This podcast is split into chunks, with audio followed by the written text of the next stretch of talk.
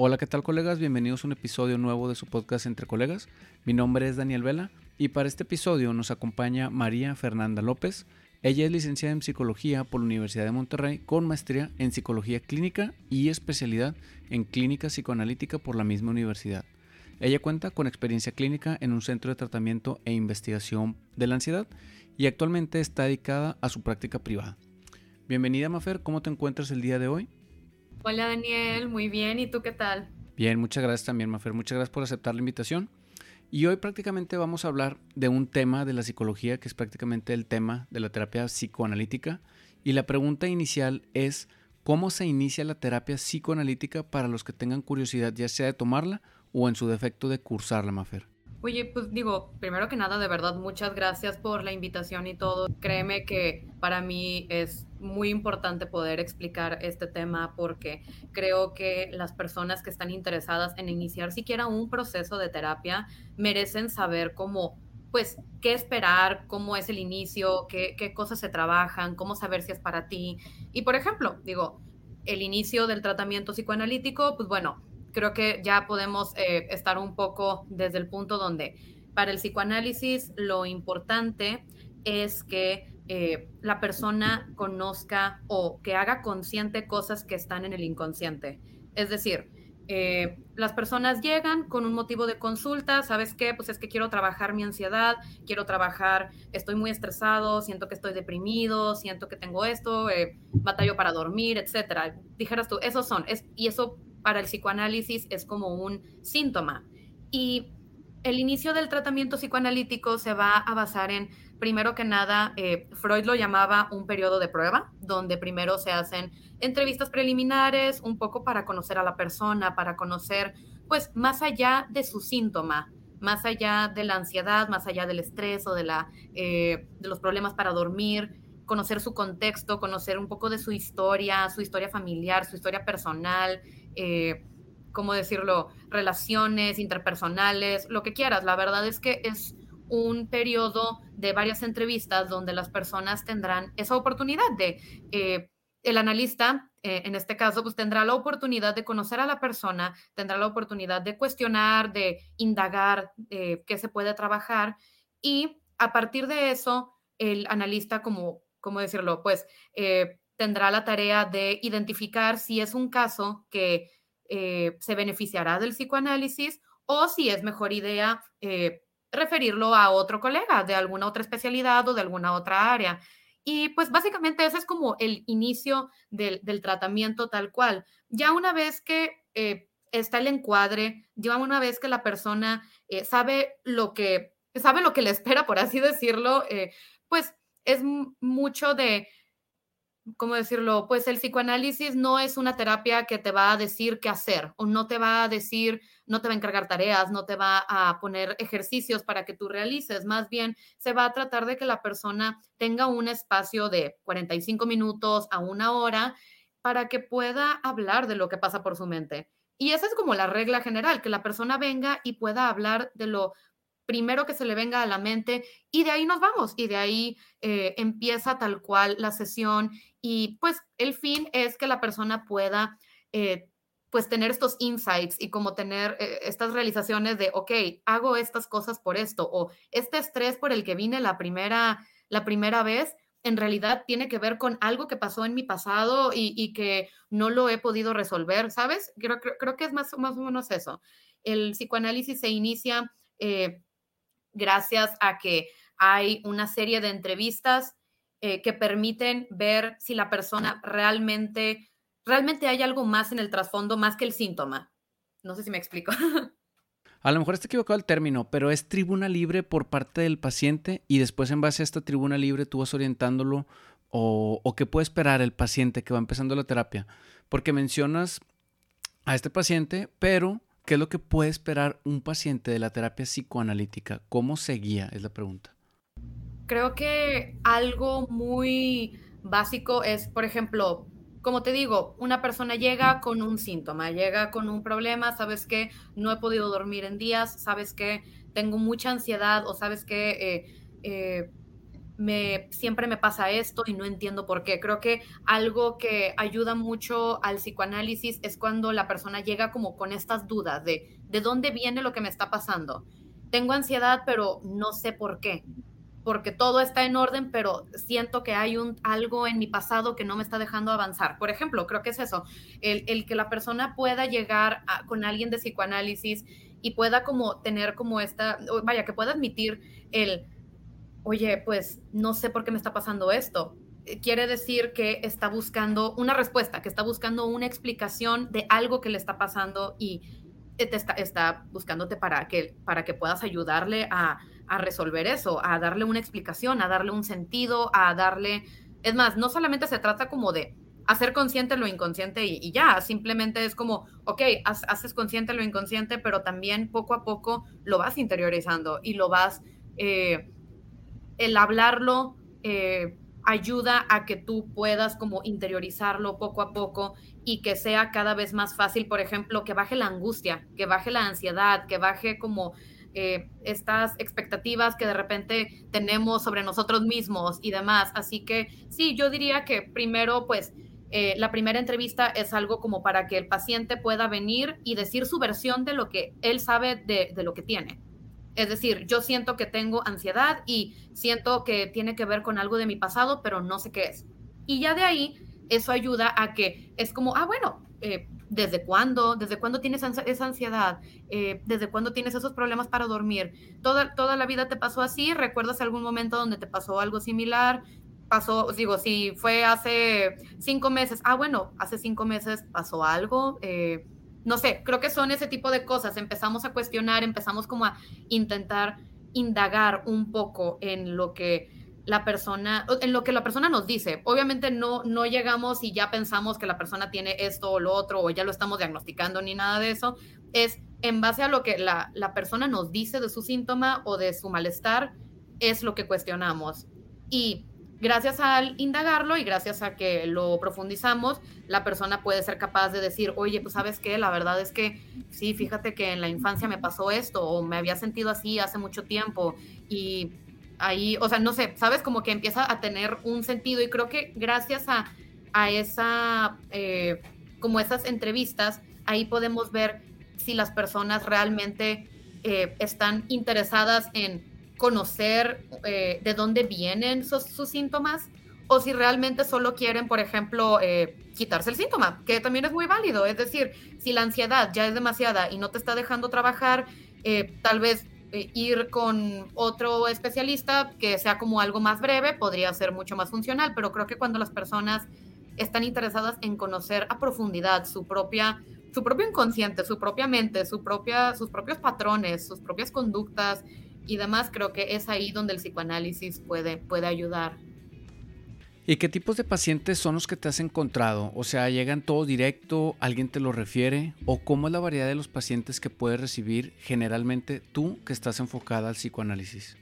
Qué interesante. Mira, yo pues como mencionaste un poco al principio cuando me presentabas, eh, yo estuve o estoy todavía en un centro de atención psicológica y ahí hay varios tipos de terapia, no es nada más psicoanálisis. Y por ejemplo, algo que se me hacía muy interesante era que, por ejemplo, eh, para psicoanálisis iban los casos que, eh, uno, eh, pedían directamente psicoanálisis o dos, venían con alguna cuestión de ah, quiero conocerme a mí mismo, quiero entender ciertas cosas de mi pasado, quiero, no sé, creo que algo que caracteriza mucho al psicoanálisis o cuando la gente refiere al psicoanálisis es porque la persona más allá de querer quitarse un hábito, más que querer quitarse un síntoma, más que querer eh, eh, trabajar el estrés, etcétera, buscan algo más, buscan conocerse a sí mismos, buscan entender por qué hacen ciertas cosas, entender eh, por qué su pasado no los está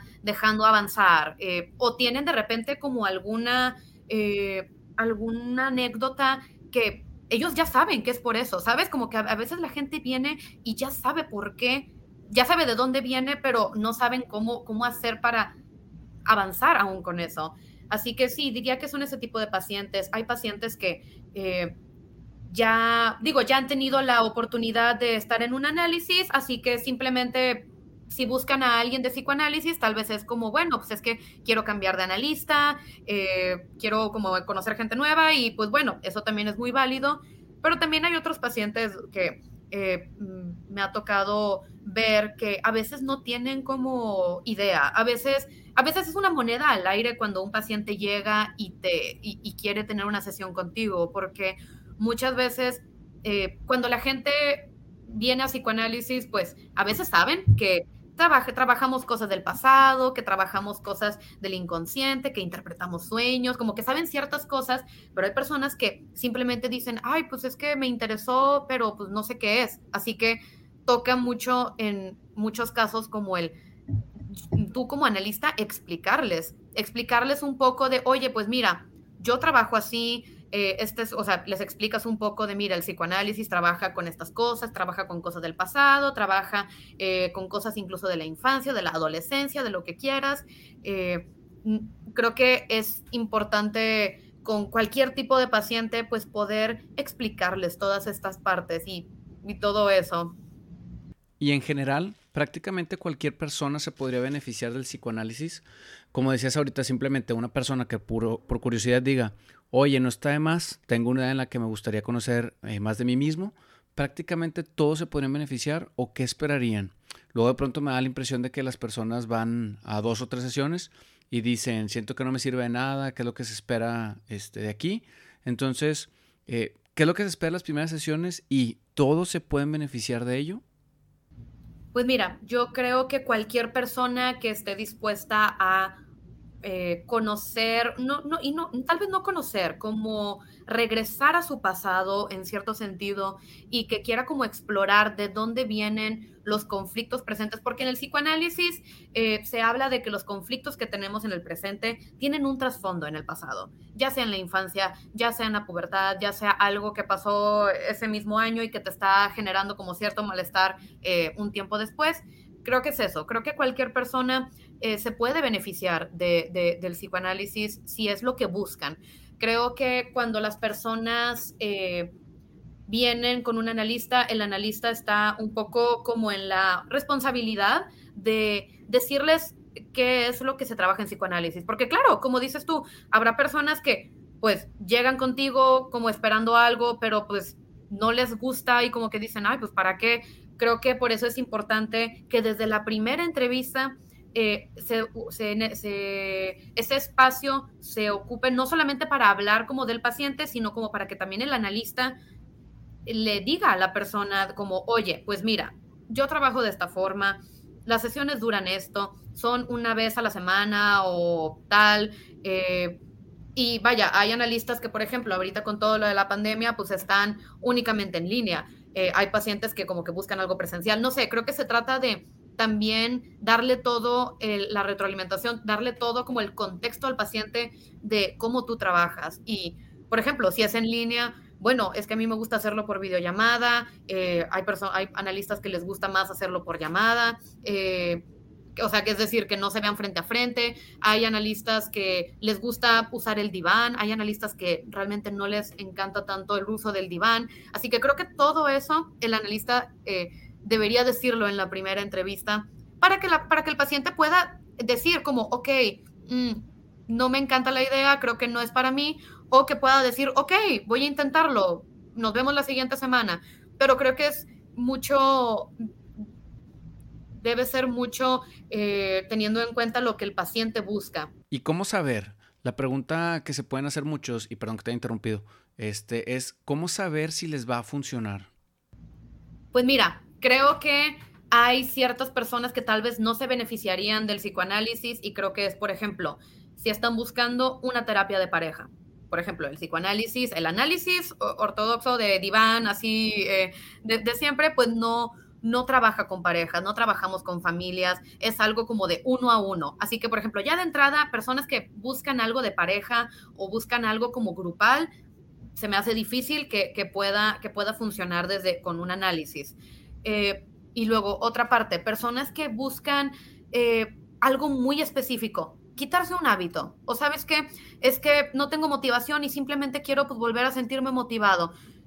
Digo, creo que si, la, si, si no hay como un trasfondo de por medio, eh, tal vez se, se beneficiarían más de otro tipo de terapia más que del análisis. Porque es eso, el análisis no es nada más como, como algo de, ay, pues te quito, te quito un síntoma y, ya, se trata como de eh, conocer como muy a profundidad a la persona.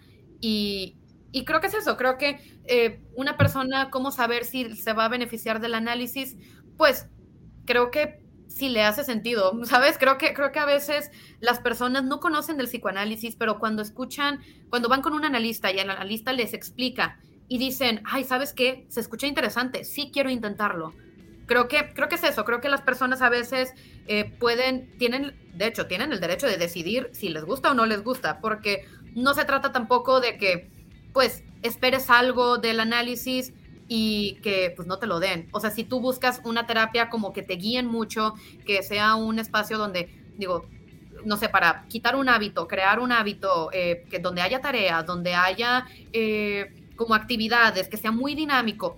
Tal vez el análisis pues no es para, para, para esas personas porque pues están buscando algo que en el, en el, análisis no se los van a dar, porque el análisis es algo muy de uno a uno, es eh, el paciente habla, y el analista escucha, digo, creo que lo que más identifica al, análisis pues es la, escucha activa como muy, muy intensa y pues el, el analista eh, cuestiona, de repente hace alguna interpretación, de repente hace algún... Algún, algún cuestionamiento de, oye, ¿y no te has puesto a pensar que tal vez esto que me cuentas tiene que ver con esto que me platicaste la vez pasada? Creo que, creo que es eso. Ah, no sé si respondí bien la pregunta. Justo ahí me surge la pregunta de qué es la asociación libre, porque es un término como muy psicoanalítico, ¿no? Sí, de hecho, es como la técnica como básica del psicoanálisis. Básicamente, el, la asociación libre es lo que esperamos que el paciente pueda hacer. Es decir, eh, nosotros invitamos al paciente a que se ponga cómodo, ya sea en el diván o si no se siente todavía con ganas del diván, bueno, pues se puede sentar enfrente, enfrente de nosotros, que se ponga cómodo y que diga todo lo que se le viene a la mente. Eso es la asociación libre, que la persona pueda decir sin, digo, sin filtrar, sin censurar, sin todo eso, todo lo que pasa por su mente.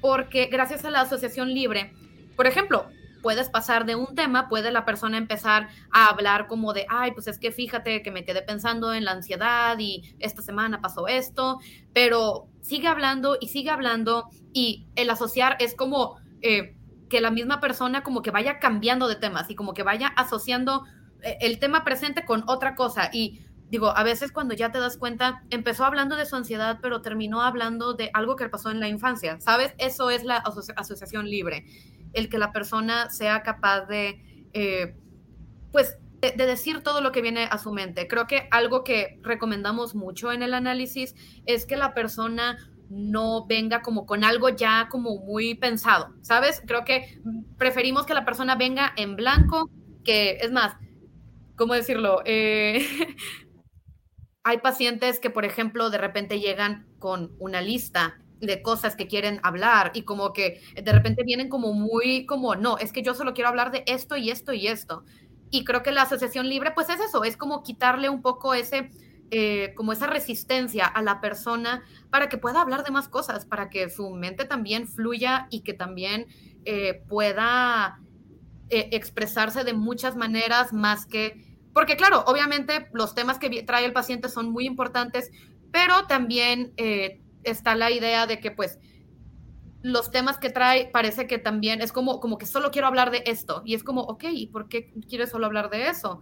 ¿Por qué no te, no te gustaría explorar más sobre este otro tema que no mencionaste? Creo que, creo que va un poco por ahí la idea. Perfecto. Y el tema de la interpretación de sueños que mencionaste previamente, eh, ¿este tipo de situaciones son parte del psicoanálisis o por qué se toca este tema?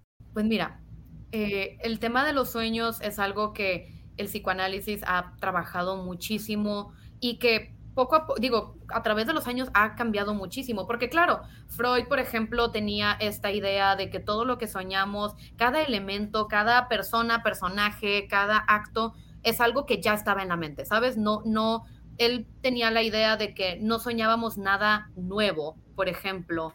Eh, y creo que pues ya las teorías posmodernas, ya después de Freud, ya todo, pues han evolucionado mucho, se ha hablado mucho, por ejemplo, de cómo eh, se representan los mecanismos de defensa en los sueños, de cómo hay metáforas en los sueños como muy interesantes, de cómo eh, un sueño puede eh, interpretarse a través del tiempo. Porque claro, Freud interpretaba como un sueño en una sesión y parecía que eso era como todo lo que daba la interpretación de sueños, como, ah, ok, soñaste esto, lo trabajamos en una sesión, llegamos a una interpretación y listo. Y no, ahora realmente se tiene más como esta idea de que los sueños, pues es algo que se puede interpretar y que se le puede dar muchos significados. Es decir, creo que obviamente hay sueños que, ¿cómo decirlo? Pues hay sueños que son como muy directos, soñé que me pasó esto y me sentí así y ya. O sea, es lo único que recuerdo, hasta era muy corto y todo.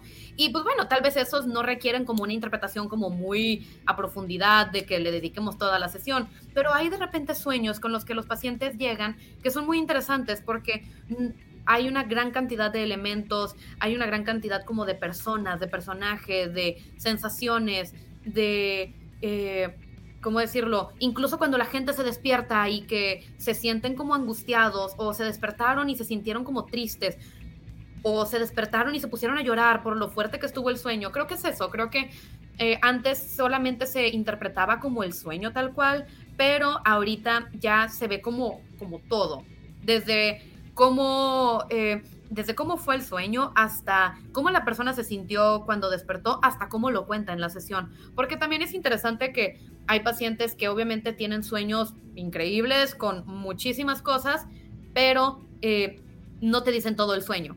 Y creo que ahí ya de entrada, pues es algo, por, algo el sueño es tan importante, porque obviamente... Eh, contiene toda una serie de emociones eh, de la persona o toda una serie de ideas, de deseos, de cosas que igual y no se atreverían a hacer despiertos, pero que dormidos, pues, quién sabe, ¿no? ¿Sabes? Creo que, creo que es eso, como que el sueño eh, mueve mucho a las personas, así que trabajar con los sueños es una, bueno, el, trabajar con sueños es una herramienta que a nosotros nos ayuda también para saber eh, qué cosas eh, le, dan miedo a la persona, cuáles son como sus ciertos deseos como más profundos, eh, las emociones, qué, qué, defensas tiene, digo, si está, por ejemplo, reprimiendo o si está proyectando algo o si está como, no sé, hay personas que cuentan un sueño terrible, completamente angustiante, pero lo dicen con toda una tranquilidad y dices tú,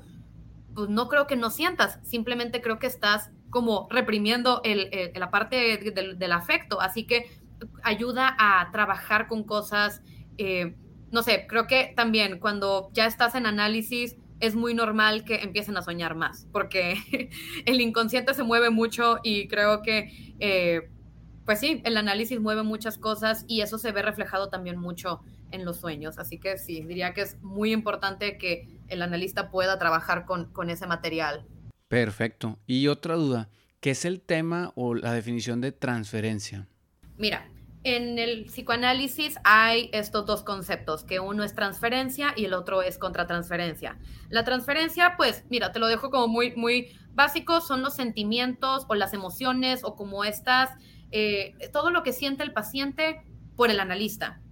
Es decir, o sea, puede ser transferencia positiva, eh, transferencia negativa, pueden ser de muchas formas. Puede ser que eh, el paciente sienta como mucha confianza al analista y eso hace que pueda eh, hablar más, que pueda expresar más, que pueda sentir más confianza y decir, ay, pues nunca lo había contado, pero a ti sí te lo voy a contar y que es una es algo que motiva a los pacientes a poder seguir viniendo al análisis pero por otro lado, pues también hay otro tipo de transferencia que es como la negativa y que es como, eh, ¿cómo decirlo? Pues sentimientos de hostilidad, de inseguridad, de desconfianza al analista.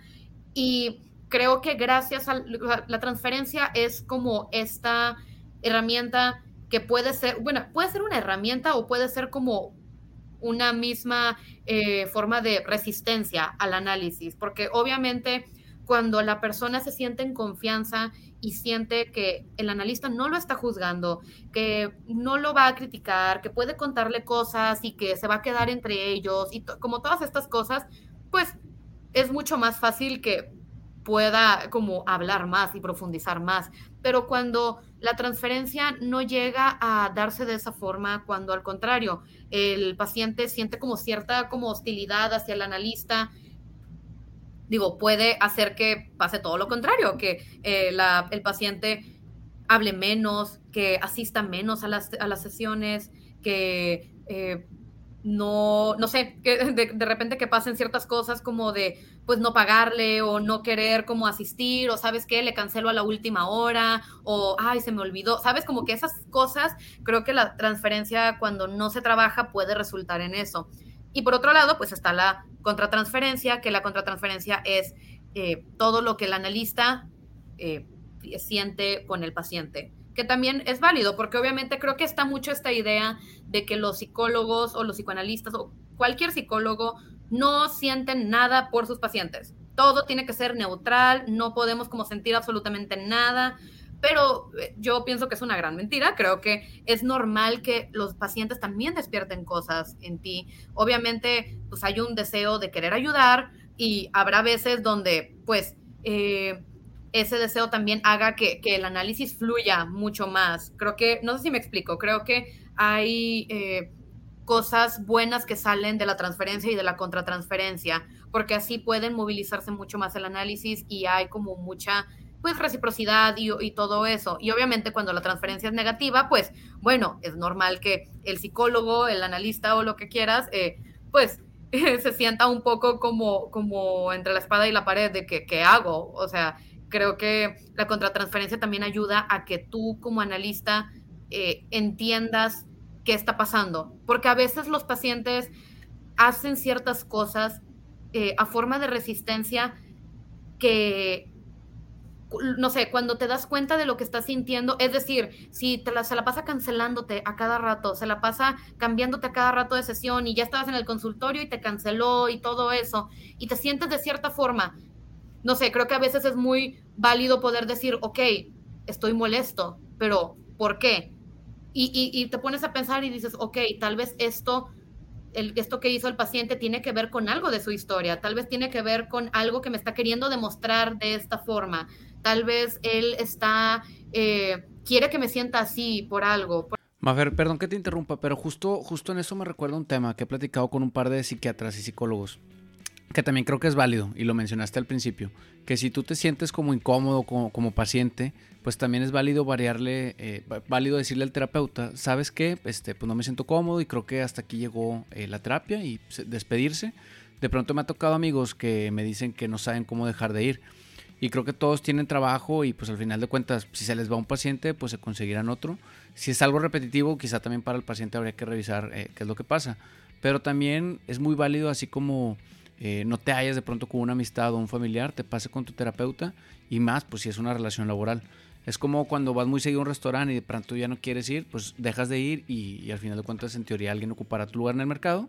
Digo, si ha de ser triste perder un paciente, no lo niego, pero si buscamos en realidad el beneficio del paciente, pues entonces no pasa nada y creo que se vale. Si, por, si hace por cuestión económica, de distancia, personal, o incluso a mí me tocó que mi terapeuta me dijo, este, en realidad, ya en, una sesión, ¿en realidad tú estás recibiendo algún beneficio de esto? Y pues haces una pausa y dices, pues no, ya es como por la dinámica de que alguien te escuche, pero ya no hay un objetivo. Y me dijo, pues siéntete en libertad de volar y cuando sientas la necesidad de regresar, pues siempre puedes retomar. Este, uno luego también puede pensar que el terapeuta a lo mejor siempre va a querer que regrese, pero no para nada creo que el éxito de cualquier terapeuta es dejar que huele el paciente por sus propios medios, ¿no? Claro, oye, de verdad, tocaste un tema súper, súper interesante porque opino exactamente lo mismo. Creo que obviamente eh, cuando el paciente te dice como, creo que, creo que hay cosas como interesantes ahí porque cuando un paciente llega contigo y dice, oye, es que siento que no he trabajado bien esto, o como, oye, sí voy bien, o oye, la verdad es que no sé si me está funcionando o no. Creo que es una oportunidad que el paciente está dando como también para que eh, puedas, como tú como analista, como explorar, ver realmente qué es el problema, eh, por qué se siente así, o sea, se ha sentido así todas las, todas las sesiones o pasó desde que hablamos de cierto tema, etcétera, ¿sabes? Como que eso es lo importante, como el poder hablarlo y ya si el paciente, por ejemplo, sigue, o sea, no sé, esa sesión dice, oye, pues sí, de que, mira, pues mira, me puedo dar un break, me puedo como, quiero pensarlo porque pues no estoy segura de si continuar. Creo que es bastante válido. Creo que obviamente el, tomarse ciertos breaks también, digo, incluso así sea de vacaciones o porque lo que quieras, pues también se trata de que el paciente eh, llegue con toda la comodidad y, con toda la certeza de que, de que está, está trabajando y que está avanzando en cierto sentido. Y obviamente esto es algo que pasa mucho en psicoanálisis, porque pues como no ponemos tal cual actividades, tareas, eh, técnicas como eh, específicas, pues obviamente hay sentimientos ahí encontrados muy interesantes. Digo, hay personas que, que pueden llegar y que te dicen, oye, pues es que eh, no estoy segura de si estoy trabajando bien o de que, oye, ¿sabes qué? Pues es que ya pasaron tantos meses y la verdad, no sé si estoy avanzando, no sé de qué sirve que lo esté hablando siempre si todo sigue igual. Y pues creo que es bastante, es bastante válido. Es bastante válido que tengan esa, esa, esa cuestión, ese cuestionamiento y que puedan eh, ellos mismos, vaya, cuestionárselos a ellos y cuestionar al analista. Creo que es eso. Si, si tienes la confianza de hablarlo con tu analista, eh, está bien. O sea, creo que es lo mejor que puedes hacer. Creo que si alguien tiene dudas de, del tratamiento, eh, de las técnicas, de, oye, pues es que me sigo sintiendo igual, o sabes qué, hasta me siento peor. E, es eso, e, es, también tú como analista y como profesional de la salud el poder decir, ok, ¿qué tanto estoy ayudando y qué tanto estoy perjudicando?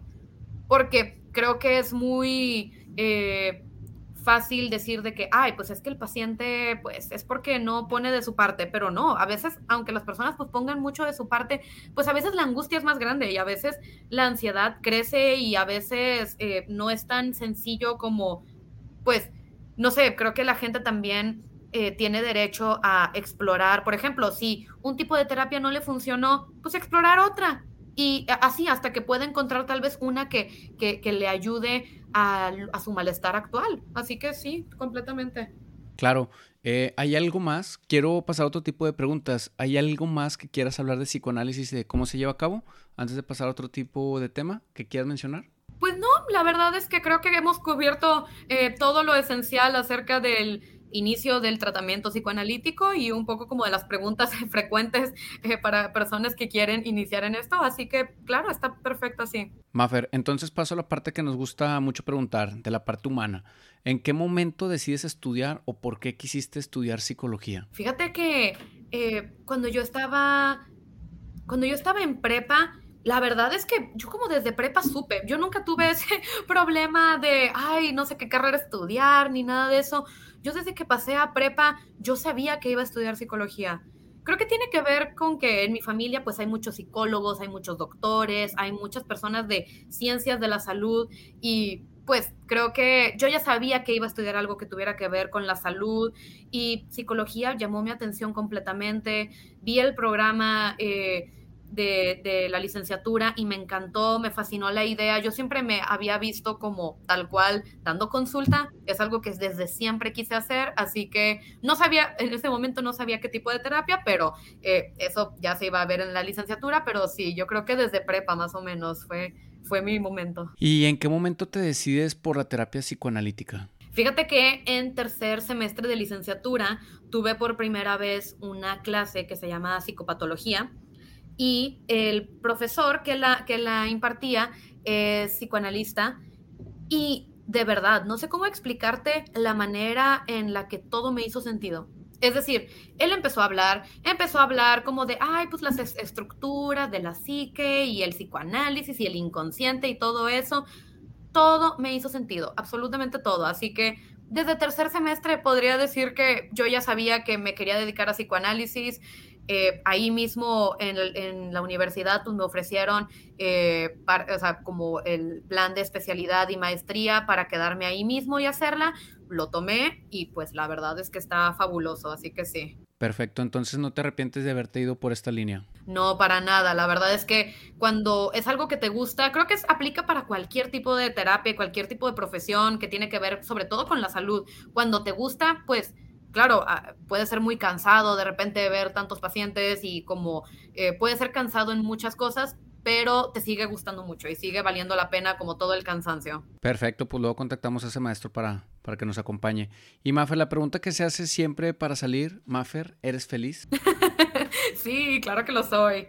Me gusta, me gusta mucho este momento de mi vida donde estoy. Digo, ya estoy a nada ya de concluir con mis eh, estudios de especialidad. Ya, pues ya tengo meses pues empezando con mi consulta y me encanta, así que yo soy muy feliz ahorita. Perfecto, pues muy bien. Te felicito por el contenido que subes a redes sociales, sobre todo a Instagram, que es la red que yo más uso y me gusta mucho la manera en la que compartes contenido, así que pues te felicito y me gustaría saber si hay algo más con lo que quisiera salir antes de terminar el episodio. Pues nada, quiero agradecerte a ti principalmente por la invitación, por vaya, por interesarte en el tema, por este momento tan importante y por dejarme también como, eh, eh, como expresarlo, porque creo que es eso, creo que la gente puede conocer ciertas cosas de salud mental, de psicología y así, pero creo que mientras más información haya y mientras más nos acerquemos como entre colegas, como eh, a hablar sobre eh, dudas comunes, porque digo, pensamos que las personas ya saben todo y obviamente la salud mental es importante, pero a veces las personas no tienen idea de que, de que algo les pasa hasta que ya algo como que les empieza a hacer sentido o algo les empieza como a no hacer ya mucho sentido.